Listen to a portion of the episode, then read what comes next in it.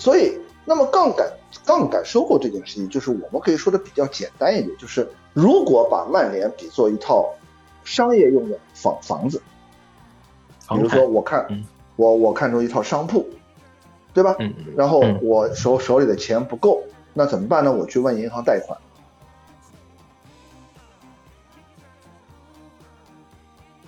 整个曼联的运转体系一直是主教练负责制。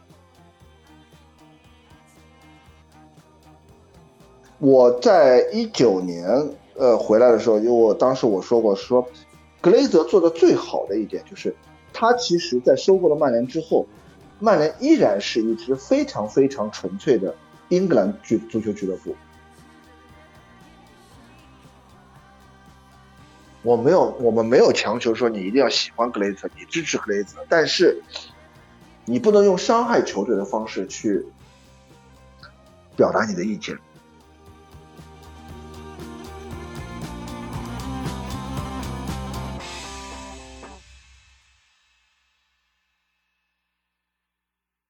大家好，我是依依。月更节目继续月更，这样说多了，感觉很心安理得啊。在这将近一个月的时间里，我魔最大的事件就是丢了欧联杯的冠军。索尔斯克亚再次被批评者们落下临场指挥太渣、没有冠军命的口实。这个结果也导致今年夏天的转会窗口对于索尔斯克亚的曼联来说极为关键。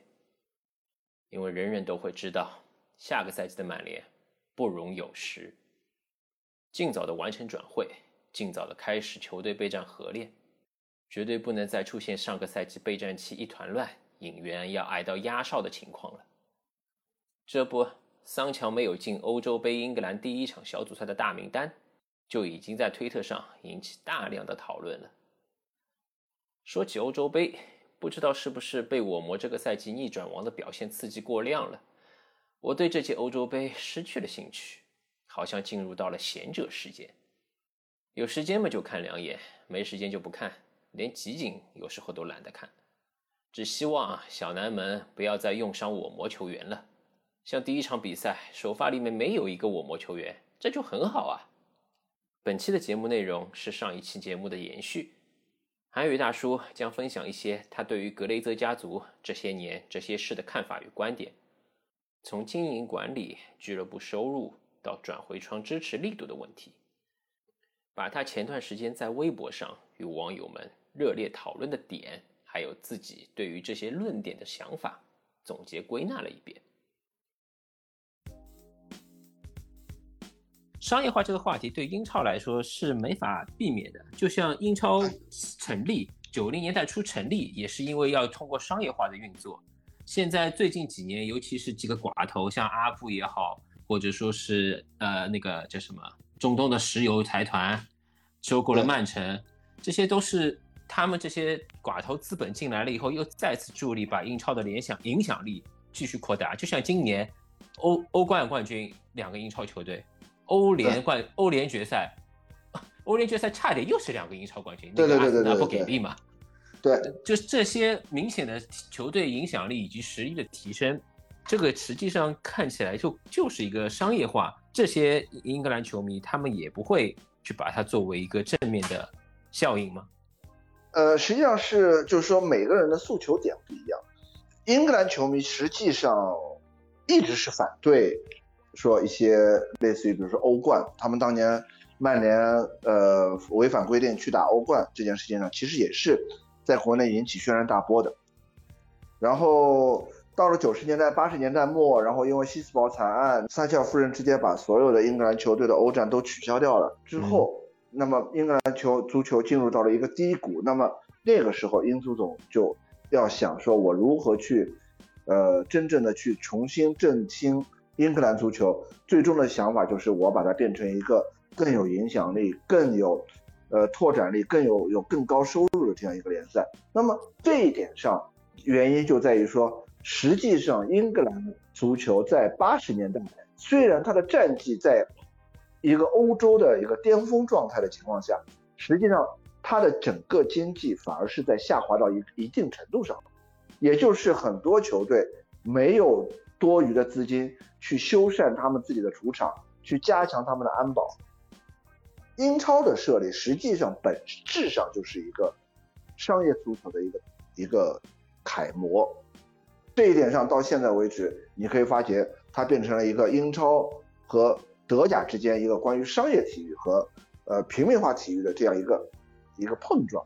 从这个角度上来讲的话，就是我们现在我们今天主要的议题不去讨论五十加一，因为以我个人角度上来讲的话，五十加一最终的结果是我们。呃，德甲培养出了拜仁这样一个巨无霸，嗯，对吧？这是不是对足球的一种伤害？没人没人知道，嗯，对吧？呃，甚至我前两天跟另外一个拜仁球迷有一些不愉快的交流当中也提到这个问题。他至今认为，呃，拜仁的巨无霸是因为他们自身的他们自身足够优秀，而且一直在努力。但是他从来没有提到过，呃，那么多德甲球队的球员一门心思可以免签跑去的拜仁。可以省多少钱？这一点上就变成一个悖论，就是一方面英超就是一个商业化商业体，一方面英格兰球迷又在反对商业化。那么这一点上来讲，曼联其实一直走在商业化的一个道路的最前端。比如说八几年我们的球衣上开始出现夏普的字样的时候，这就是一个很典型的一个商业化。再往前推，我们简单来说，一百二十年前，当职业联赛的设立，职业俱乐部的设立，每一个球员在踢球的时候，他们都可以开始拿到薪水的时候，请问，这个是不是商业化？其实以我个人的理解上来讲的话，也就是从那一刻开始，足球就已经不再是英格兰人自己认为的那种所谓的平民化的运动了，或者说是社区运动。球球员已经出现职业球员的话，他就是以此为生的，这已经是不可避免的商业化的这条路径了。对，因为我们当初是叫牛顿西斯的时候也好，就牛顿西斯，呃，包括曼城叫圣马可堂也好，你要知道，当初所有俱乐部的设立，真正的意义是他们只是一个工人阶级业余时间凑在一块玩的一个团团建活动，所有人都可以在球场上撒野。掺一脚，掺和一脚，然后打打比赛，类似于仅类类似于这样，这个对他们来说才叫真正的工人运动。那么很多球迷就觉得说，他们在逐渐的那么多一百多年的发展历史里面，我们就上次我们我们提到就是温水煮青蛙嘛，对吧？不断的有慢慢的慢慢的有一些变化，然后呢那些变化呢是逐步逐步的在改变，但是呢有一些。球迷可能理解不了或者感觉不到的时候，他们会觉得说，哎，这个事情还蛮好的，然后我觉得好像影响也不大。那么从这个角度上来讲，特雷泽又做错什么了呢？对吧？我只不过顺应了潮流，然后我在这个潮流里面用我自己擅长的手段去做了这些事情。曼联球迷对于格雷泽最大的诟病就是他的杠杆收购，就是他一下子把曼联从一个没有负债的球队背上了几亿英镑的债务。这点是一直他被球迷诟病的一个主要的原因。呃，两方面原因。第一方面原因就是穷。呃，实际上英格兰球迷也是存在这种情况。呃，我穷我有理。呃，第二种情况就是说他们接受不了他们的落后的思维，接受不了这种模式。其实前两天在和跟一些球迷探讨这件事情的时候，呃，我会发觉有一个问题是说，很多球迷都会觉得。因为英格兰球迷是 local 在当地的当地的 local，而且支持球队很多年，而且他们有很多人，所以他们就认为这件事情是对。那么我们反过来说，脱欧对不对？那么为什么会脱欧？那么多人投票，是不是意味着这件事情也是人多就是对的？甚至往大里说，就是精英政治究竟是不是对的？我个人认为精英政治完全没问题。对这个我也认同。我在一九年呃回来的时候，因为我当时我说过，说格雷泽做的最好的一点就是，他其实在收购了曼联之后，曼联依然是一支非常非常纯粹的英格兰俱足球俱乐部，而不是一个说变成了一个美国的商业体，所以他没有去改变任何曼联的结构，比如说曼联跟社区的关系。曼联和英格兰足球的关系，他从来都没有改变过。所以在这一点上，我是不仅认为格雷泽没问题，甚至我还觉得格雷泽做的相当好。你理解我的意思吧？所以，那么杠杆杠杆收购这件事情，就是我们可以说的比较简单一点，就是如果把曼联比作一套商业用的房房子，比如说我看我我看中一套商铺，对吧？嗯然后我手手里的钱不够，那怎么办呢？我去问银行贷款，贷款完了之后，你怎么还这笔钱呢？就是我从每个月或者每年这个商铺里面的产出的收入和利润里面。把这笔钱套取出来还给银行，对吧？是这个逻辑吧？这一点上，其实所有的商业模式都是一模一样。在这这个反对格雷泽的里面有两件事情，是英格兰球迷，包括很多跟英格兰球迷共情的国内的球迷反对的点。第一个点是杠杆收购，他们觉得你让曼联背背债了，但是他们自己可能每个月都会收到信用卡的账单，每个月都要去还房贷，那么他们为什么不想想我为什么要背债？就你觉得这是一个同理的事情，实际上就是一个投资，这个是完全就是一个投资嘛，就是一个投资嘛，对吧？因为你你你有些可能说，哎，我觉得我觉得那个房子是刚需，因为我要结婚，然后我要我现在住的房子太小了，我必须要投资一套房子，OK 没问题。那么你觉得用用这个方式，呃，来比喻不太好？那么但那么我们说我们投资一套商铺。呃，这个实际上我觉得就是实际投资房产，就就是我们很多我们国内很多的房子都是因为被炒房者炒起来的，实际上这就是一个逻辑。当初格雷泽从爱德华兹从那个马夫手里把曼联买下来的时候，那个时候曼联球迷其实有很多很多的机会可以用更低的价格从爱德华兹手里把曼联抢过来，他们有没有人做过这件事情？很简单的讲，没有。曼联信托是从是在格雷泽已经收购了大部分股后以后才呃股份以后才成立的，就发觉这件事情已经无可挽回了。格雷泽入主曼联就已经都已经是一个那个铁板钉钉的事情了，对啊，铁铁板钉钉的事情了。然后成立了一个 must，must 之后开始抗议。那么你想，他们为什么不抗议爱德华兹呢？从逻辑上来讲的话，我一个上市公司。和一个私有制公司，从本质上来讲没有任何区别，对吧？对吧？它不是全民化的，它不是全民单位，不是国有单位，它不是一个呃什么大大锅饭单位。说我呃，你所有的东西，大家或者说我甚至不像西班牙一样，像巴塞罗那和皇马一样，我是一个会员制的球球队。那么你为什么不反对爱德华兹？你去反对格雷泽？好，你反对格雷泽，我理解。那么你在 Master 当初喊的口号那震天响的时候，为什么不能筹到一笔钱，让格雷泽满意，然后再把曼联买下来呢？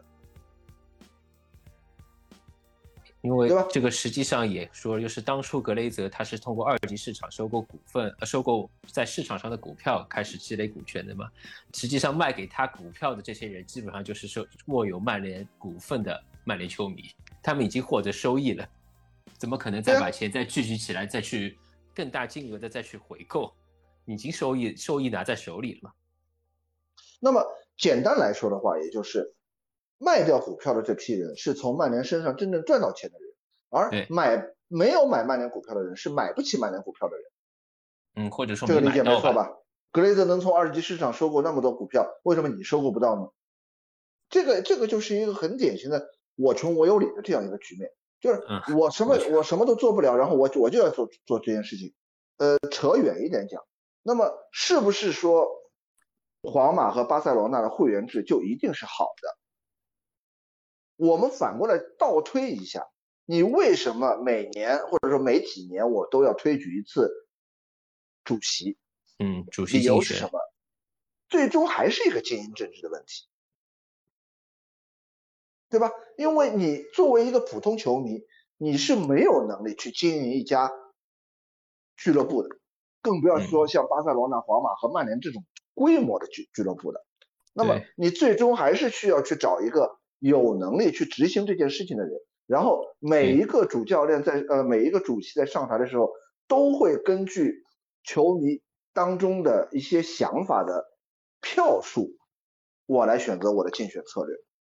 然后皇马和巴萨他们跟当地银行，不要说皇马、巴萨了，你整个西班牙联赛的球队和当地政府、当地银行的关系，你们哪一个普通球迷能做得到？巴萨欠了那么多钱，都已经欠到快破产了，现在不是还是在买人吗？为什么？背后有国家银行支持。而且普通球迷要来做决定的话，球迷实际上有那么大多数，你到底该听谁的？你不能保证球迷群体里面的意见也都是一致的。对呀，就是你哪怕买一个人，我我我买一个人，然后我投票说我应该买谁，应该买谁。那么你投完票之后，那么请问主教练是干嘛的？你我们不要说英格兰球迷，我们光从玩微博的这个角度上来讲，每年夏天讨论转会市场这件事情上，你就会发觉有多多少少的人提出多多少少的名字。我想买哈兰德，我想买桑乔，我想买格拉利什，我想买 Rice，我想买这个，我想买那个，然后跑过来说卡瓦尼是恐慌性收购，恐慌性引援。卡瓦卡瓦尼这个赛季表现那么好，来一句卡瓦尼证明了自己，但这笔交易还是恐慌性是引援。这个球迷你自己你玩懂足球了吗？全球有那么多球迷，不管是曼联的、曼城的、阿阿那个阿巴塞罗那的、皇马的、拜仁的，如果都是投票的话，那我要主教练干嘛呢？每一场比赛投票，大家根据人多的，我排一个阵型出来，投票排完之后上去打完，这不是变成选秀节目了？如果从体育竞技角度剥离，把一家足球俱乐部搞成全民选秀节目，这搞不好又是一个很美式商业化的点子吧？不说成绩的话，博眼球、引流量效果肯定满分。韩宇大叔把格雷泽收购曼联的举措，用更贴切我们日常生活的投资性贷款来买商铺做了对比。虽然第一次听到的时候，我一开始也不是很能接受这个观点。那就沿着这个对比的思路来推理逻辑说明一下吧。我们以首付约百分之十五到二十的比例买下了一套商铺，百分之八十都是用高于市场利率贷款。那这笔投资从商业角度能不能让我们坚持下去，主要要依据两点：第一，这套商铺的客观条件，例如地理位置、所在地的品牌效应、周边配套。最重要的是人流量、访客量以及转化量是否能保证未来有持续升值的空间。第二点是我们的主观条件，这个我们包含了投资方和运营团队，我们有没有能力把这家商铺的盈利能力提高，来保证按时还贷不断供？毫无疑问，从最初的蛇吞象的收购方式来看，格雷泽家族买曼联的目的。就是为了赚钱，但作为经验丰富的资本家，他们也知道这不是一个来快钱的方式，而是要养肥了再收割的。所以他们也需要考虑要怎么做才能让当时投入的大约一点七亿英镑不会打水漂。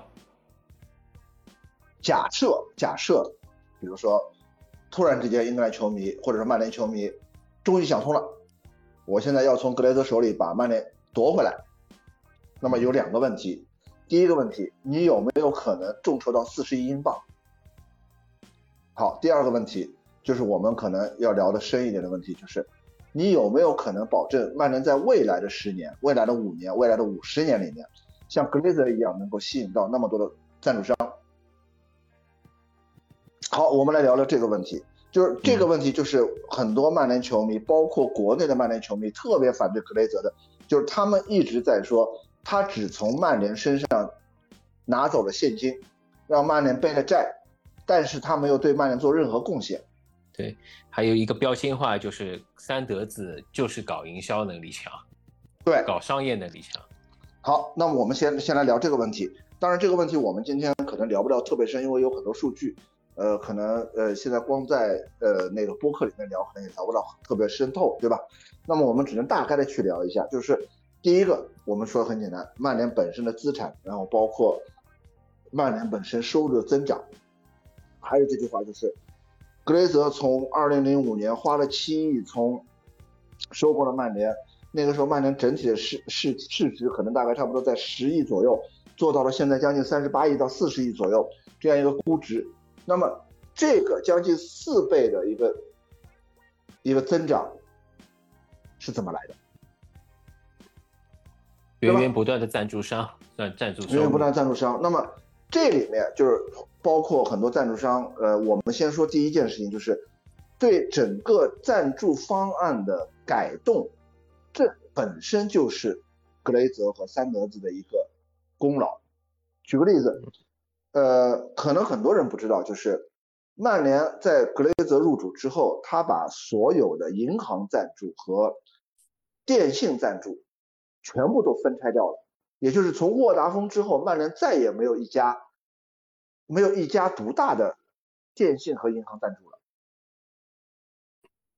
它被分拆成什么呢？它被分拆成在每个国家、每个地区不同的电信赞助商和银行赞助商，然后变就是他把一个大赞助商拆成了很多小赞助商，然后每一家赞助商卖出一定的价格。那么就是把一个大资源拆分成各个小资源另另行销售，扩大销售的点。那么这一点能带来的收益是什么？最大的收益是，我们曾经在签呃沃达丰的时候，是四年三百三千六百万，三千六百万也就是将近一年一年九九九百万英镑的收入。那么我们在分拆掉之后，我们光在电信赞助这一块上，一年的收入将近一千八百万。而我们这一个电信业务上的分拆，就直接超过了阿森纳的休闲广告，包括还还不包括各地银行。你想这两年建设银行也赞助过曼联，平安银行也赞助曼联，然后其他地区都有各种银行赞助曼联，他们可以发行那个信用卡、联名卡、七七八八各种卡。那么这一点上是本身就是爱德华兹或者说这帮英国佬他们根本就不会去玩的一种方式，这是第一个。第二个。很多人都说啊，三德子拉赞助真的有一套。那么先不说，其实三德子也不负责，也不负责拉赞助，就是真正拉赞助的是我们即将有可能上台的二德子。嗯，新的三德子阿诺德，对阿诺德嘛，阿诺德我们开玩笑叫二德子，就他是我们他是曼联俱乐部的原先的三号人物，也就是真正在运营和操持呃赞助的人。有一点，请大家注意的是，在格雷泽入主之后，你们可以去数一下，曼联多了多少美国赞助商。印象深刻，根本就不用数。对，一批一批的美国赞助商，一批一批的美国赞助商，而且在这些赞助里面，我可以告诉你，有一些实际上是给了钱，但是对赞助商非常不友好的赞助。举举几个例子啊，第一个例子。大家应该还记得 A I G 对吧？那个胸前广告很好看，老实说，我觉得。对，呃呃，应该是零八年是 A I G 嘛，对吧？嗯。A I G 结束之后，我们找了 A O A O，A O 之后是雪佛兰。雪佛兰在入主的时候，实际上 A O 的赞助合同并没有到期，并没有到期。那么在这种情况下，实际上就是正常的做法是，曼联会出钱或者主动把这个赞助合同给。买买断，对吧？然后是把你清退掉，但是 A O 并没有被买断掉，他胸前广告的钱还在照出。那么用什么办法来解决呢？就是把 A O 移到了训练服赞助上。啊，对，顺便提一句，把训练服胸前广告和球衣胸前广告分拆，这个也是格雷泽的发明创造。那么也就是 A O 继续给给到一笔。不菲的胸前赞助的广告，呃，我按照我查的，应该是一年将近两千多万，因为我记得好像应该四年，哦不止了，应该四年应该在要三千多万了，一年在四年大概一点五亿吧，一点五亿英镑，他每年三千多万英镑，那么这个三千多万英镑出完之后怎么办呢？就是他把 A O 移到了训练服的胸前广告，这笔价格明显抵不上。球衣的训练广告的曝光度大，对吧？然后他用训练基地的冠名权来抵消剩下的赞助差额，所以我们出现了就是 ATC 嘛，就是就是那个 AO Training Complex，就是有了这样一个名字。不再是我们以前呃还熟知的那个 Carrington 那个名字。嗯，对。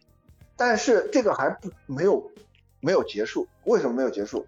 还有一个非常非常冤的人在后背后，谁呢？DHL。因为 DHL 原先是曼联的训练服胸前赞助商，A.O. 移过来之后，DHL 没有地方去了。但是请大家记住，从那一年到现在，DHL 至今仍然是曼联的官方合作伙伴。嗯，在官官网上也能看到的，一直都对吧？而且它的排序一直排在主赞助商之后第二列的第一位。球衣是阿迪达斯的，胸前广告是那个雪佛兰的，训练服胸前广告是 A.O. 的，是手臂广告是科勒的，然后 DHL DHL 就在第二集团第一位。他给了什么？什么也没给，什么也没给。但是我可以告诉一个大家很多曼联球迷不知道的事情，就是在整个曼联的最 VIP 的包厢里面，他们有很多赞助商的包厢，规格最高的有四个包厢，就是阿迪达斯、雪佛兰 A.O. 呃雪佛兰 A.O. 和 DHL。然后就是 DHL 的赞助收益就变成了这个超规格、超高规格的包厢了。对，然后呢，就是等于。他还是给这点钱，但是他已经没有任何曝光的机会。其他的露出就是比较少，因为露出的资源都已经被另外的更更高的买家去买掉了。买掉了，然后他们，但是他们依然是中心不愿不愿意放弃曼联的赞助商席位。那么你可想而知，他就是这一点是格雷泽和美国商圈的之间的一个关系，他能够说服。美国这些品牌继续跟他有合作，对吧？这是第一。因为另一个点就感觉 DHL 也好，雪佛兰也好，他们这些美国品牌实际上在欧洲并没有很高的销量，或者说是很大的市场需求量。对。所以你提到一个很关键的点，所以我这是我要讲的第二个故事，也就是二零一三年爵爷宣布退休之后，呃，当时实际就是从我一些小道消息得到的消息是说。除了爵爷的家人之外，第一个知道爵爷要退休消息的人是谁呢？是宇博，那个手表品牌。对，宇博是赞助爵爷的各私人赞助商，而且因为爵爷的关系，宇博赞助了曼联，所以爵呃爵爷于情于理必须要通知宇博说我要退休了，我然后你要不要合作，你自己看着办。然后宇博也因为这件事情，马上通知了曼联说。我们之间的赞助到二零一三年夏天结束。那么还这件事？对，因为爵爷在宣布退休的时候应该是二零一三年的三月份。那么留，即使是从二零一三年的三月份开始算，留给曼联去寻找新的赞助商的时间不超过三个月。然后很快，曼联官宣了一家新的手表赞助商，那家赞助商很多球迷都没有听到过，叫宝路华。为什么没有听到过呢？是因为宝路华在美国以外几乎没有业务。你你要知道，宇博和曼联的赞助关系是什么？宇博是曼联的全球合作伙伴，跟现在豪雅的级别是一样的。嗯，跟你雪佛兰、跟你阿迪达斯、跟你 A.O.、跟你七七八八的所有的赞助商的级别是一样的，全球赞助商。那么你一个没有在。美国以外没有任何商业资源和商业销售的一个品牌，我为什么要去拿你这个全球的合作伙伴呢？而且主因为曼联主要的影响力在欧洲大陆或者说是亚洲，也不是在美国本土。对，你要成为一个曼联的全球合作伙伴和成为一个曼联的一个呃区域合作伙伴，这个付出的钱的价格是差差天差地别的。这肯定是的，对吧？就你差不多正常情况下，呃，至少是翻番的，至少是翻番的。那么你可想而知，宝路华最大的角色是什么？他顶替了宇博撤退之后，曼联无法及时找到一家更好的手表赞助商的情况下，他成为了一个临时的顶替者。嗯，然后四年里面，然后四年里面，宝路华几乎在，因为他本身没有海外的经销商。或者说没有海外，没有特别多的海外的业务，导致这四年里面你看不到宝路华的任何商业活动。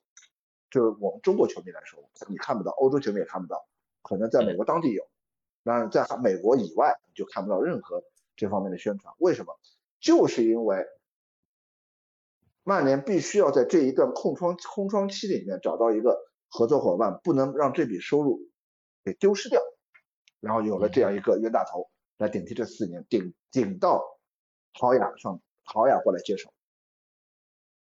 所以从这个角度上来讲，你就可以知道说，从格雷泽入主之后，几乎曼联一下子就变成了美国商业品牌的天下。所有除了到今年，我们现在新有了一个呃胸前广告的赞助商是欧洲公司，是德国公司，德国公司。在这个之前，几乎曼联所有的全球伙伙伴百分之八十以上。都是美国美国公司，所以这个不会是一个巧合，你知道吧？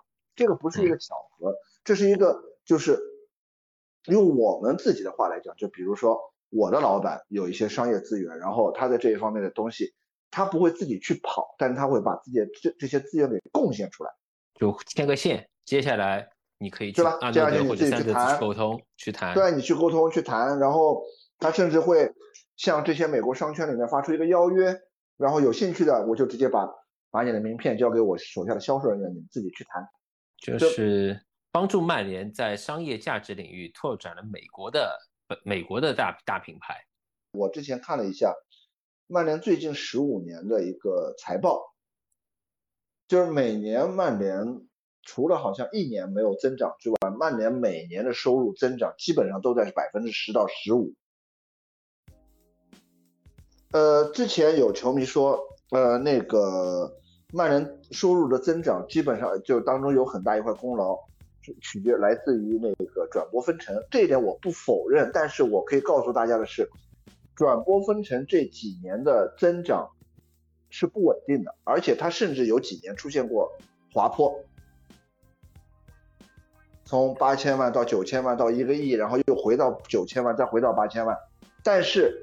商业收入这一块，曼联每年稳定的增长百分之十到十五。上呃转播收入，其实再从另一个角度来说的话，它不是你曼联分到一个人，可能曼联因为直播比赛多，会分到的会多，但是转播收入是一个大盘子，它关系了英超联盟、英超整个十八支球队，不还有包括你的那个呃比赛成绩嘛？那你能够打欧冠，你的你的转播收入一定会高嘛？商业收入这一块。呃，实际上是我认为格雷泽做的非常好的地方。那么你你球迷说啊，那个你格雷泽做的好是因为爵爷成绩带的好，这点我也不否认，对吧？我也我从来没有否认过。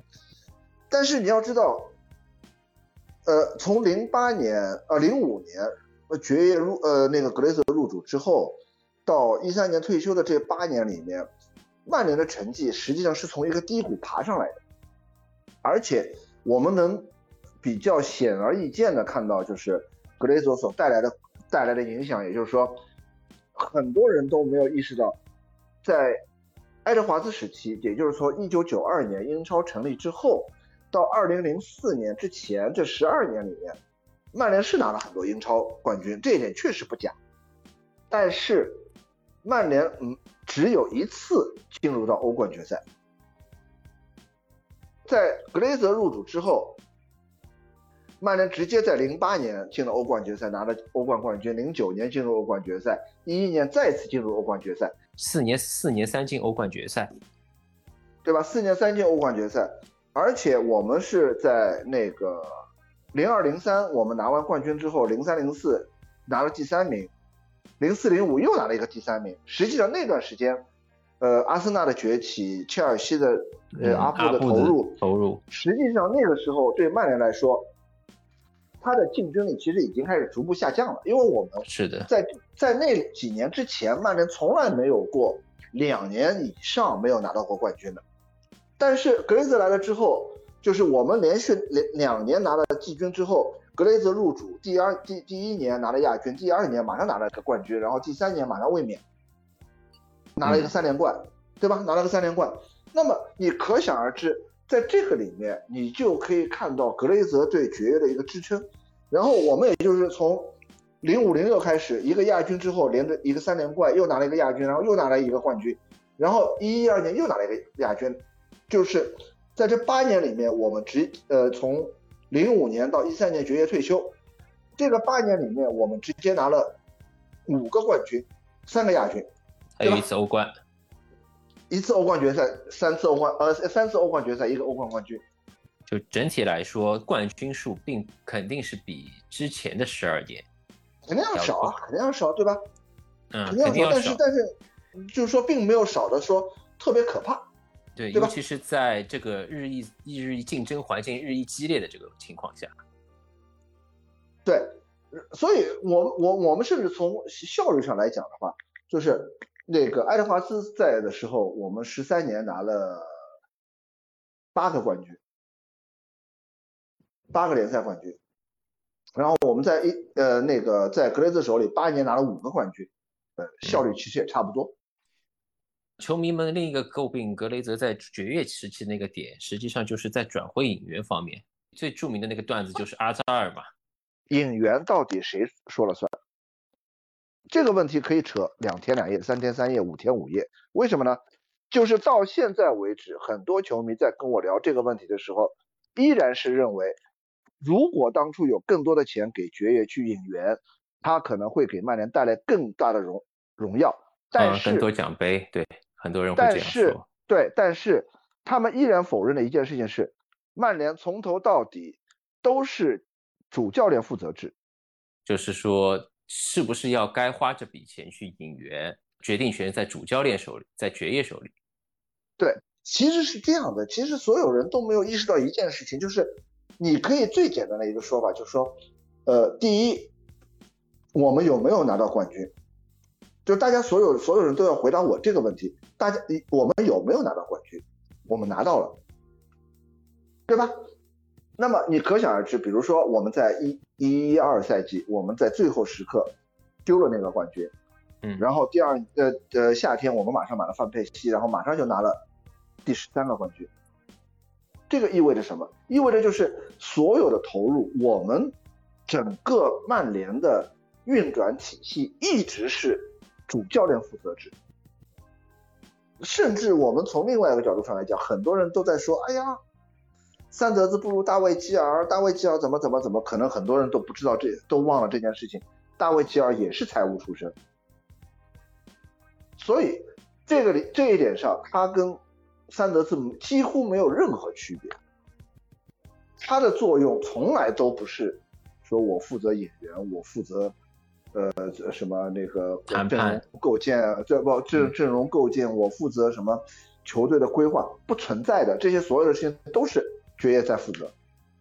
嗯，对？吧？然后你想，我们在格雷泽入主后的八年，我们拿了五个冠军，三个亚军，然后你还在跟我说演员这个不好，那个不好，我不知道怎么样才算好，对吧？如果说我今年也呃今年夏天买的不好，然后我我球队阵容直接降下来了，比如说我们一直诟病爱德华兹在九九年没有，呃九九年欧三呃三冠王的时候没有及时没有及时投入，导致我们整个阵容老化，然后的直接带来的影响就是我们从零二零三年开始，我们拿不到冠军了，锋线老化，对吧？我们锋线老化也好，就是我们从呃九八九九，然后趁着余威拿了连拿了一个三连冠，拿完三连冠之后，到零一零二年，我们其实整体的一个一个一个呃球队就就已经开始往下降，然后等到阿森纳不败赛季夺冠的时候，实际上你可想而知，我们对阿森纳已经呃没构不成太太大的威胁了。虽然说我们终结了他们的连胜，对吧？那是后话了。对，那这但是你至少你在比赛里面，就是你在整个赛季的漫长赛季的呃争夺里面，我们已经落后阿森纳、落后切尔西，排在第三了。这个是成绩也能够完全看得到的。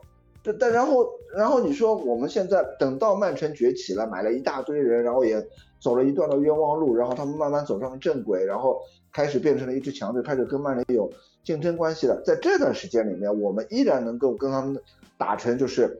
呃，八年五冠三三次冠军，甚至一一一二年我们在那么艰苦的时候，我们依然能够熬到最后一分半钟。那我觉得这个引援上其实没有任何问题啊。而且你想以爵爷的身份，你想爵爵爷骂过蒙德斯，为什么骂蒙德斯？其实就是因为当时蒙德斯在这阿扎尔转会的时候，他要了一笔那个签字费，或者爵爷看不上拉拉要拉，把他称为是 shitbag，他是很反感经济，他非常非常反感，呃不，他非常反感就是呃狮子大开口的经纪人，对对对，就经纪人的这种贪婪。包括我们一直在骂的斯特雷福德，就是鲁尼的那个啊，鲁德那个经纪人，也是一个也是一个贪得无厌的人，张口就是他总共就卖呃鲁尼这么一个呃好客户，然后张口就是我要十万周薪，呃我要三十万周薪，我们不去管，我们不去管曼联的薪资结构到底是爵爷控制的好，还是因为之前给的钱少，至少。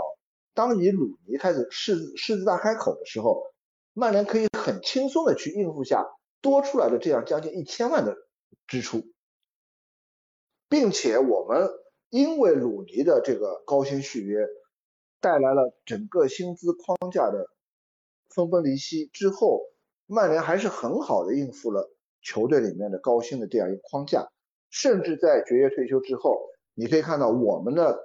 在索肖接手之前，我们整个的薪资结构是巨烂无比的，这是个很明显的对比。就爵爷接手跟三德子接手的这段时期的这个薪资结构，就是天壤之别。现在我们怎么说呢？有很多高薪无法处理的球员，这两年处理掉了，菲尔琼斯也没处理掉。嗯，今年夏天也就今年夏天肯定也走，也就今年夏天了嘛。嗯，而且薪资也不高嘛，也就十二万嘛。就是我们真正高的是高在，呃，桑切斯的五十万，呃，博格巴的三十五万，德赫亚的三十五万。对，对吧？那么你可想而知，就是我们那时候薪，我们整个薪资框架，光这些人，呃，真的随随便便来一个马夏尔，可能现在也是二十四万、二十五万，对吧？嗯，你想。以马夏尔现在的就进球数或者怎么样，你怎么样去跟鲁尼三十万比，或者桑切斯的转会，你凭什么来问我要五十万？这个一系列我们整个薪资框架到现在为止，我们每年居然还能保持盈利，我们还能保持我们每年在商业投入上的这一些每年的投入，我觉得这个完全没什么问题。人的记忆会选择性的留下美好的部分，而淡忘。令人不开心的部分，这点在曼联球迷们身上的体现，主要在很多球迷对于格雷泽家族收购曼联前的印象，都集中在九九年的三冠王阶段，以及携三冠王之气势称霸英格兰联赛的三连冠，而恰恰会选择忘记，从零一到零二赛季起的五年时间里，曼联只拿到过一次联赛冠军的低迷。正是在那个时候。阿森纳完成了四十九场不败的神迹。还记得对阵阿森纳最后时刻罚丢可以制胜的点球后，范尼那惊恐的表情与阿森纳球员们肆意挑衅吗？紧接着是阿布的金元足球。面对零四到零六年的切尔西，我们几乎是根本没有抵抗能力。我们的后卫伊戈费迪南德被乔克尔无情刷过。直接面对门将破门，这些都是那个时候的曼联处在下行通道的缩影。公平点来说，这些情况的确都发生在格雷泽收购曼联之前。八年内五夺英超冠军，欧冠四年三进决赛。从成绩上来看，格雷泽家族入驻后的曼联并没有太大的落差。决议直到今年才因为欧超联事件第一次表达出对格雷泽家族的公开反对，但球迷们这十六年来对于格雷泽家族的不满却一直存在于各个方面。最近一段时间，关于德格雷泽这个问题，很多球迷来跟我辩论这这这些问题，然后我也去总结了他们一些观点，然后我去查了一些数据，特别好玩。第一个观点是说。格雷泽入主之后，曼联整个市值的上涨和收入的上涨，最大的功臣是通货膨胀。这个观点有点奇葩。呃，我先不说奇葩不奇葩，那么我们用数据来说话。我去查了一查，最近十五年，整个英格兰的经济的通货膨胀特别好玩的一点就是，他们基本上的通胀率在百分之一到百分之三点三点几。而且英国并不像美国那样大量的可以通过印钞票来来转移来转移这个经济风险。对，在这种情况下，首先我我我不懂经济啊，我也不懂金融，所以我没有办法告诉你说曼联的整个市值增增加了将近百分之三百，是不是跟它的百分之每年百分之一到三的这样一个通货膨胀率是有关的？比如说你每年通胀率增长百分之三。那么是不是十五年之后，你你的整个商业体的价值能够增长百分之三百？这个我不知道。但是特别好玩的一件事情是什么呢？英国在最近十五年的经济发展里面，甚至有两年是通缩的。那么从这个角度上来讲，是不是也就打破了说，即使英国经济在通缩，但是曼联的收入还在增长？至少在这个逻辑上面，我觉得不完全站得住脚。第二个问题。有有一有一两个球迷一直抓住 C 罗的八千万转会费，嗯，这个也有很多人提啊。不好意思，我还漏了一点，我还漏了一点，是说是这样的，就是说通胀率还有一个特别好玩的一个对照比，就是我们去对照当年的转会收入的啊转会支出的这样一个数数值，比如说你收入增加了是因为通货膨胀率，那么你那么你相应的你转会。支出和转会收入的也应该随着通胀率增加，这个逻辑应该大家都理解，对吧？因为你是货币贬值了嘛。但是呢，我查了一查，从两千年到两千年到现在的所有的转会费，也就是说，当中到二零一三年、二零一二年爵爷退休之前一年，贝尔转会到皇马，也就是说这个之后。整个世界上的或者欧洲足坛的转会费的天花板被打破了之后，它所有的转会费开始水涨船高，就基本上都，它每年的呃，就是说转会一年一个转会标王啊，转会标王啊，就是说在二零一二年之后被打破天花板之后，就基本上都维持在一亿英镑左右啊，一亿欧元左右。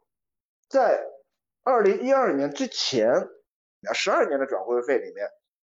最高的三笔转会都是转会皇马的，第一笔是二零零零年飞哥转会皇马，第二笔是二零二零零一年齐达内转会皇马，这两笔标王基本上在六千万到九千万欧元之间，第三笔是零零九年 C 罗转会皇马，转会费八千多万欧元，对吧？一共这三笔，那么这三笔之外，也就是说。这三笔是明显溢价比较高，或者说它的标标的比较高的一个转会。那么这三笔之外，最高的是哪一笔呢？是二零零二年费迪南的转会曼联，多少呢？四千六百万欧元。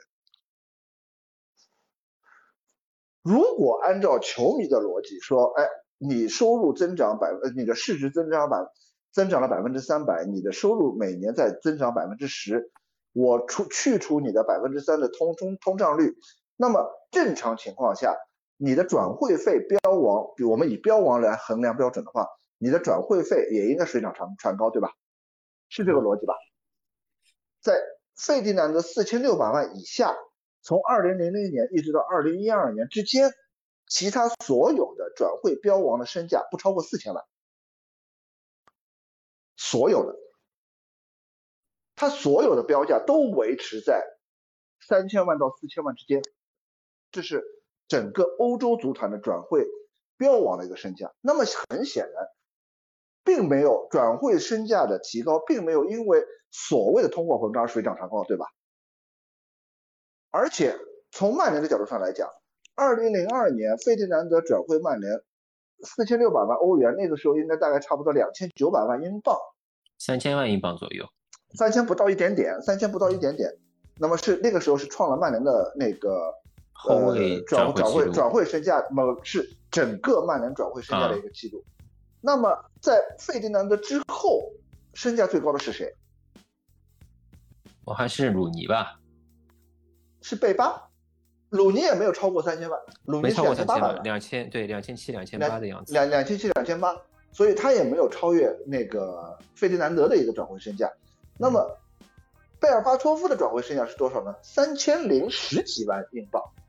从二二零零二年到一直到二零零呃零七零八年之间这一段时间，曼联整个转会费的增长，标王的增长就增加了十几万英镑，将近一百万英镑。那么很很显然，就这个数值跟那个通货膨胀率完全对不上口啊，是这个是这个逻辑吧？对吧？无论是曼联队内的标王转会身价也好，整个欧洲市场的转会身价也好，都没有体现出所谓的通货膨胀对整个转会转会费的一个增长的一个体现。这个我觉得就从数值上来说，这个是解释不通的。那么好，还有一个逻辑是什么呢？就是很多球迷盯着 C 罗的八千万，说，哎，那个八千万你花在哪儿了？你为什么？那个呃不用在转会上，那么好，这个要又要解释一个一个一个一个财务数据，叫就是收支两条线，从来没有一一个规定说我收转会收入的钱我必须要投入在转会支出上，那么对一个俱乐部来说，我是卖球员得到八千万也好，我卖门票得到八千万也好，对他来说就是一笔钱，我今年收入了多少？然后我根据球队的需要，我花多少钱去买人，这是其一。其二，从哪怕从格雷泽入主曼联之后，其实除了 C 罗这一笔交易之外，呃，最近比较高的可能也就是卢卡库这一笔交易，那这两笔交易比较高一点之外，实际上曼联的转会收入其实一直很低，因为这也是曼联的一个可以说一个传统，也就是说我不在。转会费上设置太高的门槛，去限制球员寻找自己合适的下家。你既然在我这儿踢不上球，我也不阻止你来离开。那么我甚至为了让你得到更好的薪水合同，我可以不收那么高的转转会费，那让你找到一个更好的，拿到一个更好的合同。那么如果说你也一定要说，哎，我转会收入一定要用在转会支出上，那么曼联几乎每年都要在转会支出上。投赔钱，只有 C 罗那一年我们是赚钱的。也就是说，从二零零五年到现在二零二一年，就或者说这下窗还没到，到二零二零年这整个十五年里面，我们就这么一笔钱是赚钱的，一一笔交易我们是在转会费上赚钱的，然后就被球迷一直紧盯着不放。那么这笔钱对整个曼联或者对整个格雷泽的意义到底有多大？当然从商人的角度上来说，逐利是正常的。然后有时候商人的嘴脸也是丑丑陋的，比如说他原先在那个上市的时候曾经许诺过说啊这笔钱我用来还债，结果没还，没给，一笔所有的钱都揣进自己兜里了。嗯，这个也是事实。但是呢，他之所以能把这笔钱揣到自己兜里，是因为他觉得曼联有足够的能力去偿还自己的每年偿还这笔。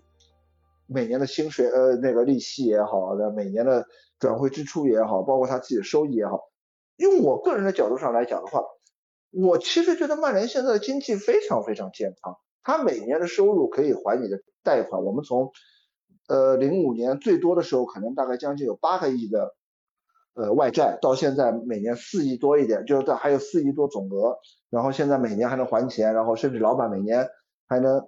拿钱，然后每年还在转会费上投入那么多，我们其他都不说。我们从二零一三年买了费莱尼，买了马塔，到二零一四年，呃，一个夏天一天官宣两个，买了呃施温斯泰格、卢克肖、埃雷拉，七七八八一大堆，然后不包括到买了那个博格巴，对吧？几乎每年都是在一个亿，就是当中可能唯一有一年不到一个亿的时候是将近花了六千多万，应该是二零。就穆里尼奥的最后一年，就买了一个弗雷德。夏天买了一个弗雷德，买了一个达洛特。啊，还有个达洛特。对，就光这两个人，打，光这两个人，我们也花了六千多万英镑。那么就就这一年，我们没有达到一个亿。然后我们最近十十年的转会费支出是整十二亿，在整个英超排名排名第三，落后切尔西也仅仅落后呃一千万不到一点点。而且切尔西在切尔西在整个欧洲足坛是以出租车出闻名的，因为他有很多青训球员可以卖给其他人，然后这一部分的转会收入我们都不谈了。这个我们放在后面，为什么切尔西能够有那么多青训球员？实际上并非是好事，因为他们在青训，呃，这个是引申话题，就是以后我们有机会再聊。就是因为切尔西的球员，切尔西在青训阶段比较注重力量，注重注重身体，所以他们的青训球员比较容易出成绩，但是他们的上限都很低，所以很多切尔西出去的球员都没有办法大放光大放光彩。那这是另外一个话题了。然后包括我们排名第一的，现在排名第一的曼城，在这十年里面所花费的转会费支出，也只比曼联多了将近。一个亿多一点点，十三亿七千万。球迷诟病的不同点就是，曼城它是没有盈利能力的，所以它都是老板拿钱出来，或者老板从左左口袋拿到右口袋给曼城花。而但是但是你要知道，就是呃，之所以之前他们说那个 FFB，就是的，我理解球迷的想法，就是我们甚至从以普通人的角度上来讲的话，我们都希望我们的爸是富一代，所以就球迷会直接把格雷泽。就是说为 C 罗的那件事情，我前面说的收支两条线，的确就是任何公司或者俱乐部的运营都会，进财务上都会这样做。但是球迷只是看转会市场，我卖了个 C 罗，你接下来给我买进来的替补是瓦伦西亚，这明显是有一个落差的。所以再加上格雷泽在拿了 C 罗这笔钱之后，他是有好像是有拿了拿了分红的，就是 C 罗的这个转会费之后。这个两点上，他就是球迷会把这件事情进进行一个，或者说是作为一个批判的一个标点。商人逐利就是既合理也也丑陋嘛。从曼城俱乐部角度来来讲，第一个是，其实他们真正的豪国并不是从那个伊蒂哈德呃入主之后，而是在他信入主之后，他们就开始豪国了。先他信，从那个时候就开始。但是有两点问题，实际上很多球迷到现在都还没理解，就是。我们可能遭遇的风险是什么？第一个风险很简单，如果说有一天因为政治因素，所有的石油爸爸都撤退了之后，我们该怎么办？其二，你要知道，即使曼城上一次过了 FFP，但是再往前，他为了大笔买人，他做的最大的一个事情是什么？他把直接把球场的冠名权卖给了伊蒂哈德。嗯，是的，用这种左口袋到右口袋的方式。套取了这笔现金，然后用作球队的收入，然后用这个办法蒙骗了 FFP，蒙过了 FFP。那么请问，如果说我们现在有一个新的石油爸爸来了，然后我要从我自己口袋里掏钱往里投，然后我把老老特拉福德给冠名权给卖掉了。这几年格雷泽跟桑德斯的经营就是。在一些报道，T A 的报道中说，实际上三德子还是是很尊重曼联的传统的。其中的有一点就是，曼格雷泽跟曼跟三德子都没有把老特拉福德的冠名权去卖掉。因为这一点上，就是我之前说的，就是除了我们现在是一家美资公司之外，它所有的还是一家很纯粹的英格兰足球俱乐部，就是它的规模变得更大。并不是像以前牛顿、西斯那些比较社区型的球队，变成了一个更大规模的全球性的品牌。确实是这样。用我朋友的一句话来说，我觉得其实挺贴切的，就是反对格雷泽是作为一个无产阶级者的最朴素的一个愿望，对吧？所有人都希望呃吃大户、用大户、消灭大户、自己成大户，呃，这个也是一个很典型的一个思维方式。但至少我觉得目前对曼联来说，包括你比如说，呃，格雷泽，第一个至少在格雷泽麾下，我们现在换了四个教练之后，球队终于稳定了，对吧？终于稳定了，而且我们也看到了进更进一步的希望。虽然说虽然说，呃，在过去两年半里面，索肖相对来说的几个任务都完成的不错，但是要真正踏进。争冠行列，甚至稳定在争冠行列，还是有很艰难的事情要做，而且未必会成功，这是实话，对吧？这个，这个，这这个还是会有很多事情，包括现在，呃，包括在转会市场上的腥风血雨，包括在新冠疫情对俱乐部造成的影响这一系列不不确定的因素下面，其实明年包括后年，呃，曼联会怎么样，其实是有一定变数的。这主要就看我们这两个转会期怎么样了。对，但是呢，至少就是说，呃呃，这两点因素上来说，没有一点因素是因为格雷泽的原因。所以这里面，这里面更多的是你教练，包括就是我们现在用的一种，就是又回到前两天我说的一个问题，是说，很多曼联球迷都巴望着曼联要买一个足球总监，买一个懂足球的，但是其他俱乐部居然还在反过来学习曼联用主教练负责制，对吧？这是一个很嘲讽的事情，这是一个很嘲讽的事情。就比如说那个阿内尔，呃不不不，那个阿尔特塔，阿尔特塔是上个赛季末才刚刚从 coach 提呃呃提升为 manager，所以他们有一些也是包括那个加奇蒂斯去了米兰之后，实际上呃原先所有的的呃商业运营，包括球队建设规划，其实都是在那个总监手里，包括到目前为止，实际上在很多。呃，以总监制的角度上来讲的话，呃，出的问题其实远远要比没有总监制，像曼联这样主教练负责制的要多。因为比如说最最现实的一个一个例子就是图赫尔，图赫尔在多特的时候他就跟总监的关系非常差，就是至少现在在我认识的，就是在我了解的一些教练里面，比如更多的以曼联为主的一些教练里面，莫耶斯、穆里尼奥和索肖。包括切尔西的图赫尔，这四个人都是喜欢主教练负责制的。他们希望在转会里面有更大的话语权，而不希望主总监跟自己有一些争执。只有范加尔是喜欢总监制的，他是希望说，我只需要开一个名单给你，剩下的我不管了，是这样的。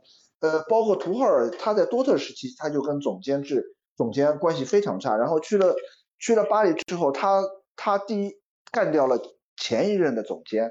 但是被后一任总监干掉了，然后就莱昂纳多，莱昂纳多嘛，然后他被莱昂纳多干掉之后，其实大家也看到了，他来了切尔西，然后他带切尔西进了欧冠决赛，而巴黎干掉了图赫尔，他倒倒在四强之外。这个你说你说究竟是总监制的胜利还是失败，还是说呃未知因素？没有人知道，没有人知道，因为。你没有办法说这一切的责任就归咎归咎于某一点上的不对，但是至少我觉得在曼联目前的情况下，包括索肖也好，老板也好，都反反复复的强调说索肖在转会上是有绝对话语权的，然后我们不会塞任何他不喜欢的人，这期间这样这个那个，那么都可以看到每一个人，包括卡瓦尼，包括特莱斯。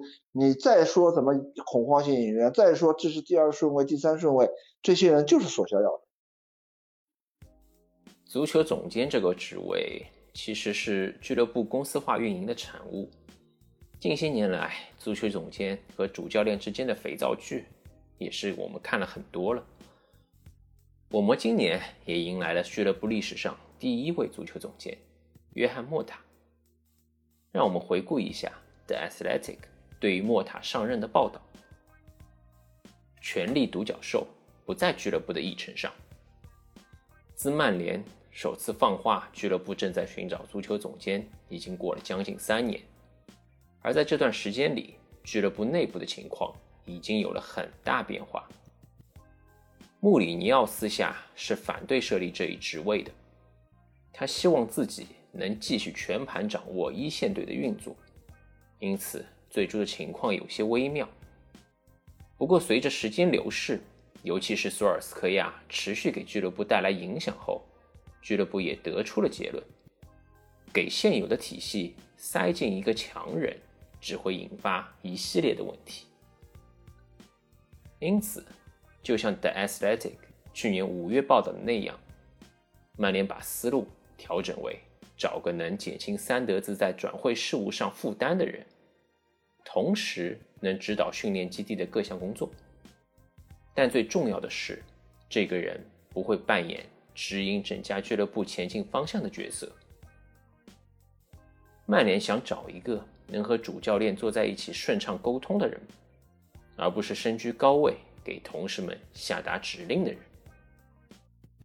曼联之前评估过俱乐部之外的候选人，其中不少人是业界知名大咖。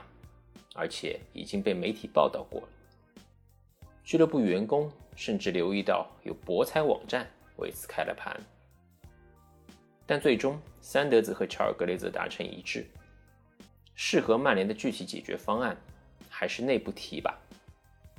今年一月，曼联就已经差不多敲定任命穆塔和弗莱彻的决定了。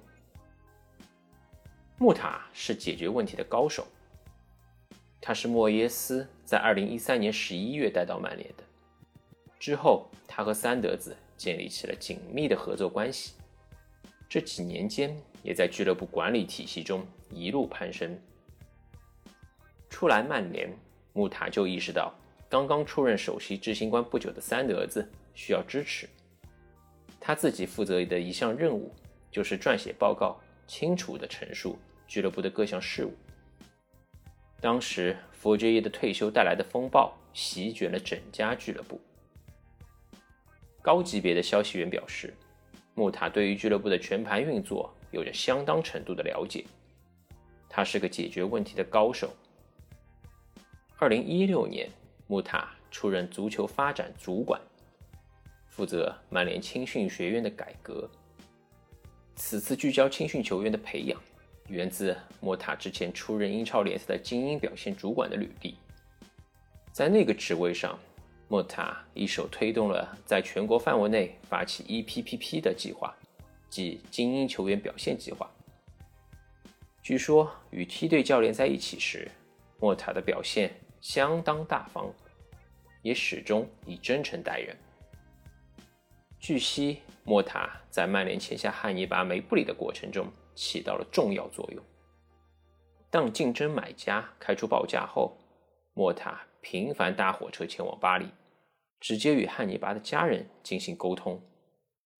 尽管2019年的季前备战期十分忙碌，莫塔还是抽出时间飞往了挪威的特罗梅瑟。考察另一名目标。去年夏天，伊萨克·汉森·亚伦正式加盟曼联。对于曼联女队，莫塔同样投入了非常多的精力，这也是他另一项主要的工作职责。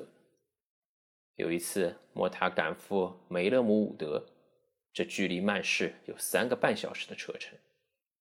他观看了曼联女队对阵阿森纳的晚场比赛。当晚。乘球队大巴一路北向赶回曼市，次日再度南下杀回伦敦，在现场观看曼联男队的表现。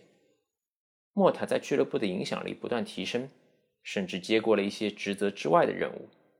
他任命斯蒂夫·布朗出任球探运营主管，而现在俱乐部相信当前的招募体系已经能够稳定提供回报了。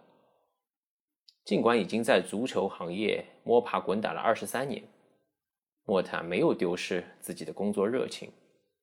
曼联引进后卫特莱斯也是他的手笔之一。莫塔和索尔斯克亚会怎样合作？我们只能看实际效果，这是毫无疑问的。新的管理架构的具体细节也还不明晰。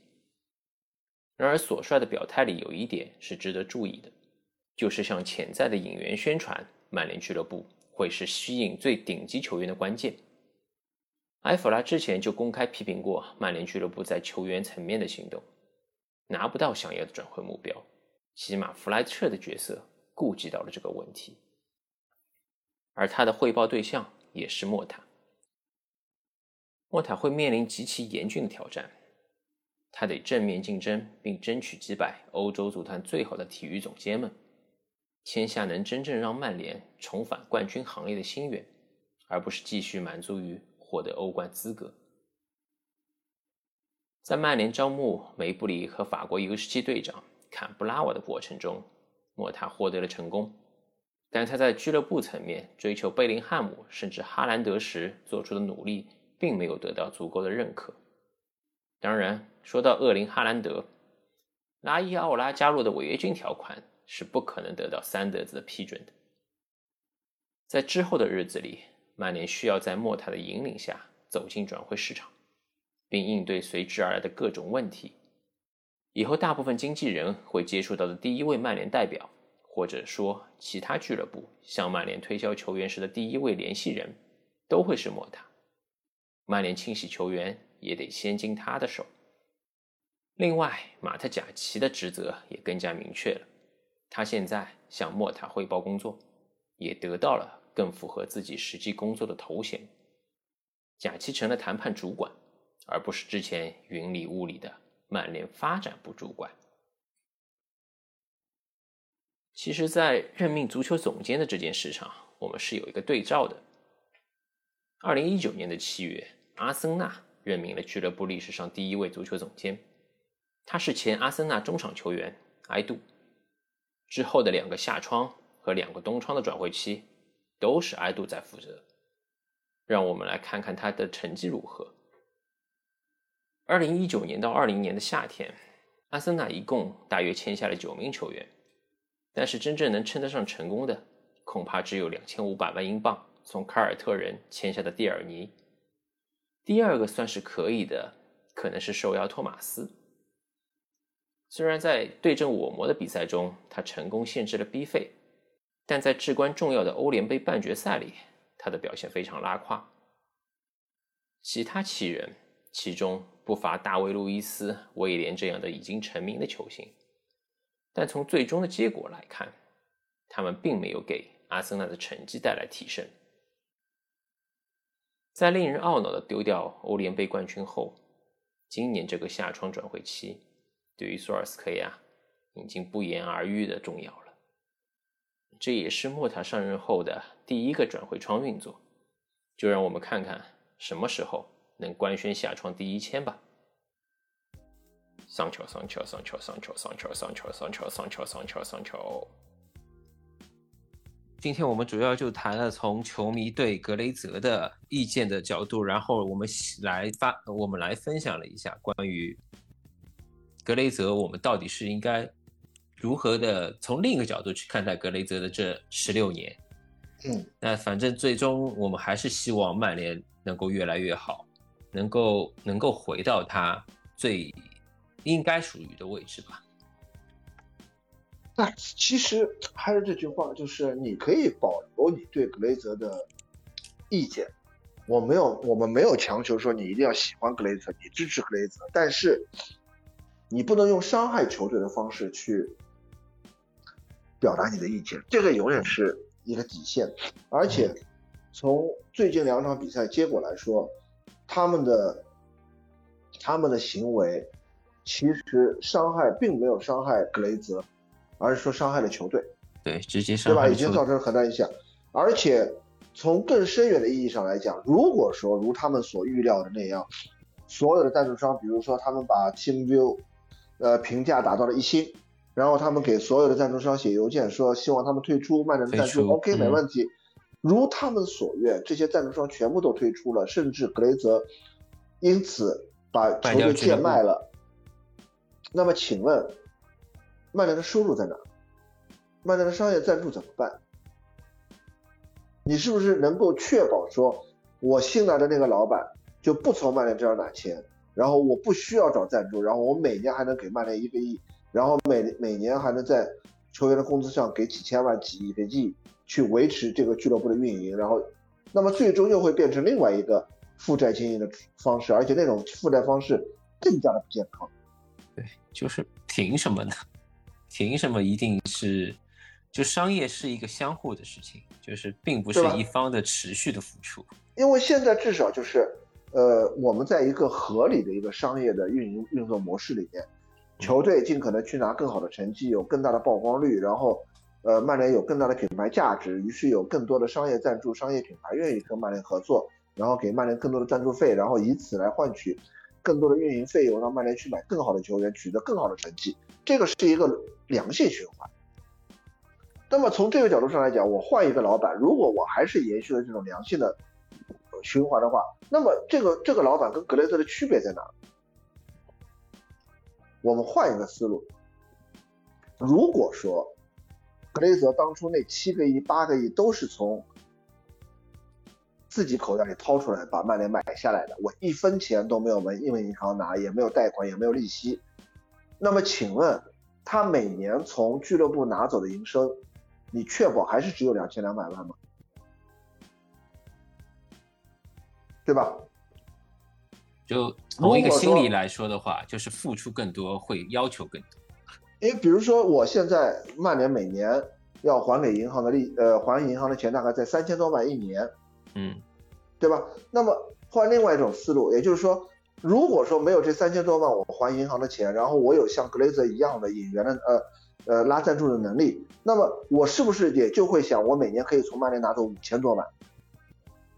从商业的角度上来讲，你不能要求一个老板说我只付出不索取。当然，你只索取不付出也是不合理的。但是我觉得现在有一种不健康的思维，或者说一种不正确的思维是说，他们把曼联自己赚的钱就不认为是老板投入的。举个例子啊，就是说我们先撇开负债的事情不谈，我们就拿曼联每年的收入支出比。比如说我每曼曼联每年我可能赚到个将近五千万到七千万，那么是不是说我一定要把五千万到七千万都变成曼联的分红，然后另外再变成我三千万到四千万往往里投的钱，才叫老板从自己口袋里拿钱出来？而且反过来说，在商业范围里面，你是没有办法从老板自己口袋里拿钱出来的。最简单的说法就是。你在俱乐部里面连做账都不能做，所所以曼城他们需要从左手到右手，然后他就把冠名权卖掉了，而且卖了一个超高价，他胸前广告卖了一个超高价，然后但那个超高价居然都还没没卖过曼联，这个里面我就觉得就是说这个可能球迷有自己很朴素的一些想法和愿望，但是那些东西可能是不切合实际，呃，实际上中国球迷反而是商业化的受益者，举个例子啊。那个在格雷泽入主之前，曼联只来过一次中国，就是九九年三冠王来上海这一次。但是在格雷泽入主曼联之后，他们去了北京，去了广州、深圳，去了杭州，然后一二年来了啊一三一二年来了来了上海，一三年去了广州，一六年来了上海，一九年来了上海，还去一六年还去了北京，包括呃一一年的奖杯巡展，一三年的奖杯巡展，包括一三年开始 I Love United 活动，包括。找了七七八各种赞助商，实际上我们现在有那么多机会去更近接距离的接触球队、接触球员，去拿到合影签名，呃，可以在现场看他们踢比赛，背后所支持的东西就是商业化，或者说全球化，就是格雷泽把曼联的品牌做成了全球化的目的还是为了商业化，就是商业化的目的，对吧？无非也就是全球商业化嘛，对吧？我把所有的。都铺开到，甚至我们现在香港有自己的 office，这是已经是距离曼联最近的时候，这些东西都是英国佬从来没有做过的东西。撇开呃，我们可以横向比较一下，在所有的英超俱乐部里面，在中国有分公司的只有曼城和曼联。嗯，曼城就不说了，因为他们是有华人资本在里面。对，然后你看阿森纳，阿森纳最近近最近几年出的几个丑闻，都是跟他们中国公司有关的。有很多东西我可以，我可以拒我我可以反对，但我没有办法拒绝，因为你没有能力去拒绝。你告诉我你怎么拒绝全球化？所以英国球迷有他们自己的诉求，有他们自己的想法，他们希望球员更平民化一点。那很简单啊，你可以告诉我，现在球员还能只拿三十五磅、一百磅、两百磅一个一周吗？他们还有可能说我现在。啊，呃，租住在老特拉福德附近的居民区吗？不可能的事情。听完这期节目，有可能会有球迷把韩语大叔归类为格雷泽家族执政球队的支持者。先别急着下定论，回到节目开始前说到的，如果把曼联比作为一家商铺资产，格雷泽家族投资收购的商业逻辑，至少从现在的结果论来说。结果论啊，无论是估值提升、收入提升的目标，还是每年依靠稳定收入归还债务的目标，都达成了。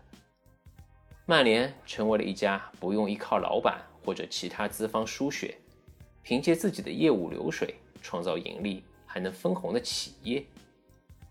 这在商业世界里是可以写入课本的成功案例。为什么说这是结果论？因为如果在收购的最初几年，曼联还像零二到零五年那样低迷，这笔生意能否成功，可能就是另一个结果了。好在万幸，我们有 Never Giving 的爵业，失败后不会屈服。阿森纳不败夺冠，那我们就终结你们的不败。金元切尔西横扫英超，实现联赛两连冠。那我们就还你们个三连冠，还要在你们面前夺得欧冠。暴发户那个吵闹的邻居在最后时刻独秒抢冠，那我们来年就领先你们提前四轮夺冠。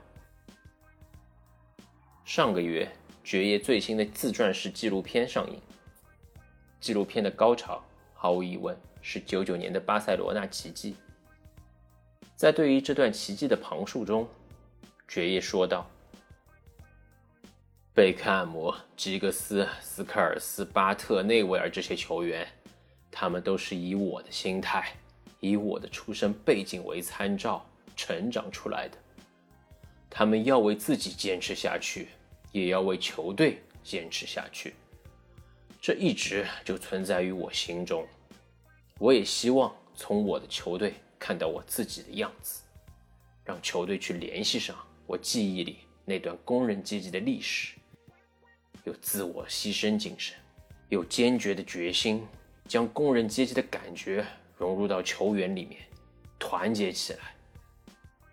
不是说所有的比赛我都想赢下来，但要为自己坚持下去。让我们换一个角度来思考一下，也许格雷泽家族的收购与运作，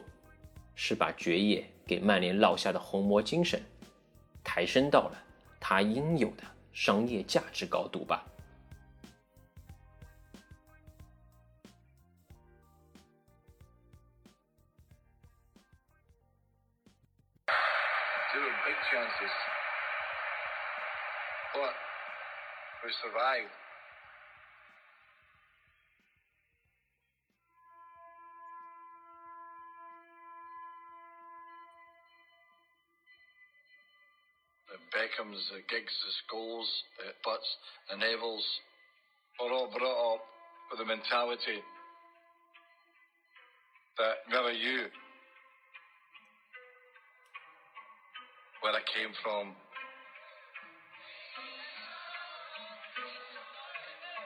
Stand up for themselves. And stand up for their team. It's always been in me. And I like to see myself and my team to connect to that history with a self-sacrifice, the determination that working class feeling into people.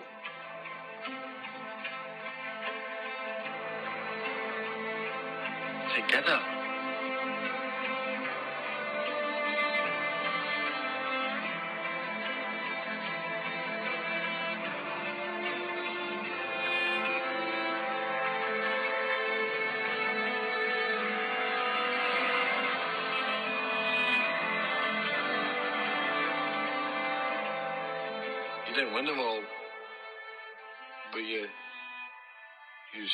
yourself. Alex Ferguson, they put you through the mill into injury time, almost lost the cup, and you win it. The new European champions, the treble, the dream come true for you. Oh, I can't believe it. I can't believe it. Football, bloody hell. But they never give in. And that's the winner. But they never give in. And that's the winner. But they never give in. But they never give in. But they never give in. 以上就是本期全部内容，感谢您的收听。 欢迎听众朋友们多多留言评论，无论是对节目内容、节目形式的意见与建议，还是对节目嘉宾的观点的不同意见。正如节目设立初衷，我们是希望通过节目嘉宾的观点分享，激发起更多的思考与讨论。我们鼓励更多的球迷朋友们通过声音来表达自己的见解与想法。您可以将您的观点以语音录音的音频文件格式，通过微博私信的方式发送给我，韩语或者资解。我们将挑选精彩的评论内容录制进下一期的节目中，让更多的曼联球迷听到你们的想法。又或者，您将成为未来某一期的分享嘉宾。详细的微博以及邮箱联系方式，请浏览节目内容介绍页。建议使用小宇宙 APP、喜马拉雅。苹果 Podcast 收听，同时欢迎搜索订阅《曼联故事》，我们下期再见。